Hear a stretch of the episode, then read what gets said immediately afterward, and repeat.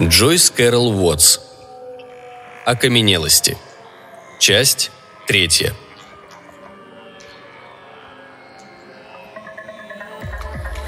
Наступило то 26 января, когда братьям исполнилось 40 лет.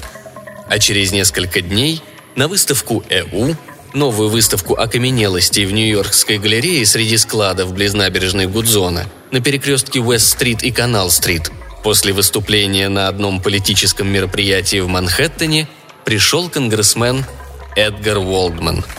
Пришел один. У тротуара его ждал лимузин с федеральными номерами. Удовлетворенно отметил, что залы галереи почти безлюдны. Раздраженно отметил, что старый растрескавшийся линолеум липнет к подошвам его дорогих туфель. Красавец-конгрессмен был в непроглядно черных очках. Ни на кого не смотрел, опасаясь быть узнанным в этой дыре – пуще всего опасался увидеть брата Калеку, Эу, которого не видел почти 20 лет, но полагал, что узнает с первого взгляда, хотя к тому времени близнецы, разнояйцевые близнецы, стали окончательно не похожи. Эдгар ждал, что вот-вот увидит скукоженного лилипута в инвалидной коляске, преданный взгляд слезящихся глаз и задумчивую улыбку, которая доводила до белого коленя, вызывала желание наброситься с кулаками – выражала готовность простить того, кто вовсе не нуждался в прощении. «Я брат твой, я в тебе. Люби меня». Но в галерее никого не было. Только работы ЭУ, которые были жеманно обозначены как картины в технике коллажа. В этих так называемых окаменелостях не было ни тени красоты.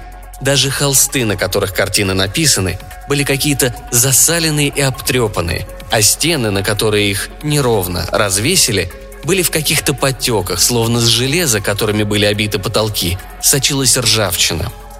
Что это за картины, испещренные образами из снов, кошмарных, кстати, геометрическими, но человекоподобными фигурами, перетекающими одна в другую точно полупрозрачные кишки. Что же это за картины, оскорбившие до глубины души конгрессмена, который почуял иронический подтекст, извращение, диверсию в этом невнятном искусстве. А то, что невнятно, либо бездуховно, либо вражеские козни.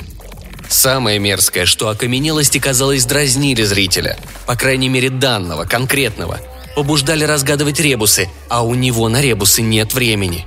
Дочь богача, на которой он женился ради карьеры, ждет его в Сент-Реджес и сюда, на угол Вест и канал. Конгрессмен Уолдман заглянул мимоходом, неофициально – Протер глаза, чтобы лучше рассмотреть картину, изображающую ночное небо, далекие галактики и созвездия. Как-то даже по-своему красиво. Солнце, лопаясь яичными желтками, пожирали солнце поменьше. Кометы в форме сперматозоидов. Горящих сперматозоидов. Это как?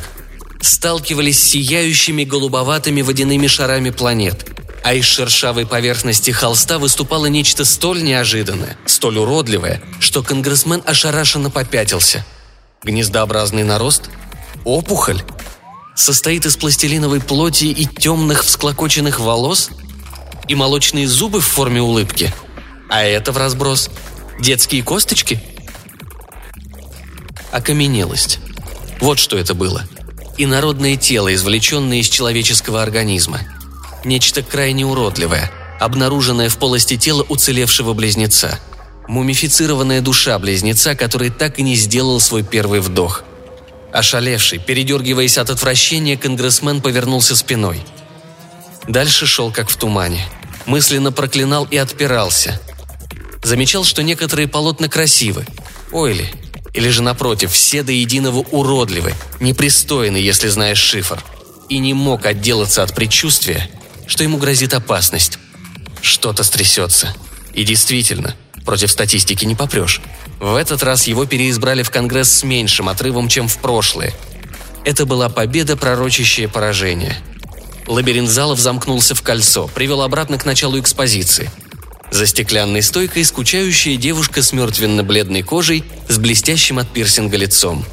Сотрудница, наверное. И он спросил у нее голосом, дрожащим от негодования – считаются ли эти смехотворные окаменелости, так сказать, искусством. И она вежливо ответила, что да, конечно, все, что выставляет галерея, это произведение искусства. А он спросил, финансируется ли выставка из бюджета, но не успокоился, узнав, что нет, не финансируется. Он спросил, кто такой, так называемый художник, Эу. Девушка ответила уклончиво, мол, с Эу лично никто не знаком, только владелец галереи виделся с ним однажды. Эу живет один где-то за городом, в городе никогда не бывает. Даже проверить, как развесили картины, не приезжал. И, кажется, его ничуть не волнует, по каким ценам продаются его работы. И продаются ли вообще. У него какая-то прогрессирующая болезнь, типа мышечной дистрофии или болезни Паркинсона. Но, насколько мы знаем, Эу жив. Он жив. И я от тебя не уйду. Наоборот, ты сам ко мне придешь. Каждый год наступает 26 января. Однажды, в очередной год, очередной бессонной ночью, Эдвард нервозно переключает каналы и с удивлением видит внезапный крупный план. «Эдгар? Брат-демон Эдгар?» Сюжет из дневного выпуска новостей, которые теперь посреди ночи повторяют. Вдруг на экране гипертрофированная голова мужчины, лицо с мясистым подбородком, стареющее лицо, отчасти скрытое темными очками – Блестит маслянистый пот, выставленная ладонь. Оскандалившийся конгрессмен заслоняется от преследователей, стаи репортеров, фотографов и телеоператоров. Полицейские в штатском проворно вводят конгрессмена Эдгара Уолдмана в какое-то здание. Предъявлены обвинения в многочисленных взятках, нарушениях федерального законодательства при проведении избирательных кампаний, лжесвидетельстве перед большим жюри присяжных федерального суда. Дочь богача подала на развод. Мельком улыбка, оскаленные зубки – в родительском доме, где Эдвард живет в нескольких комнатах нижнего этажа, он пялится в экран, на котором растаял образ потерянного брата, толком не понимая, что это за стук в висках. То ли глубокий шок, боль, которая наверняка пульсирует в теле брата, то ли его собственная радость и восторг. Теперь он ко мне придет. Вот теперь он от меня не отречется.